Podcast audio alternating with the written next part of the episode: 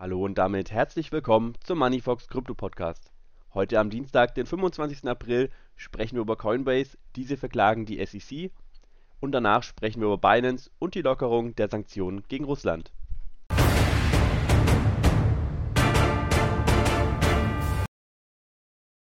Kommen wir gleich zur ersten News Story. Coinbase hat die Securities and Exchange Commission, kurz SEC, am gestrigen 24. April verklagt und Klarheit bei der Kryptoregulierung gefordert. Das Unternehmen reichte die Klage nach dem Verwaltungsverfahrensgesetz ein, das die SEC verpflichtet, innerhalb einer angemessenen Frist zu antworten.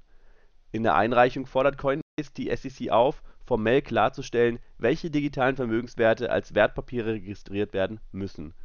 Bereits im Juli 2022 forderte Coinbase in einer Petition klarere Regulierungsrichtlinien für die Kryptoindustrie in den USA. Damals hätten rund 1700 Unternehmen und Einzelpersonen die Petition unterstützt Letzten Monat stellte die SEC Coinbase eine Wells Notice aus. Die Benachrichtigung ist in der Regel einer der letzten Schritte, bevor die Regulierungsbehörde formell Anklage erhebt.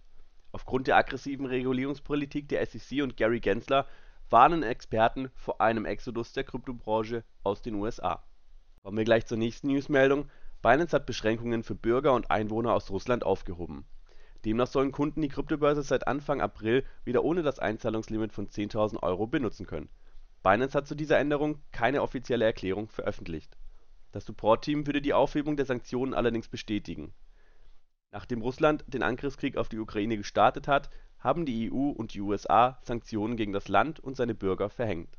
In diesem Zusammenhang wurden die meisten russischen Banken vom internationalen Zahlungsnetzwerk SWIFT abgeschnitten. Im vergangenen Frühjahr weitete die EU die Sanktionen aus und untersagte Kryptounternehmen den Dienst in Russland auf die Beschränkungen der zahlreichen Börsen und Broker reagierte die Staatsduma im November letzten Jahres mit Plänen für eine nationale Kryptobörse. Das war's mit den heutigen News, ich wünsche euch noch einen schönen Tag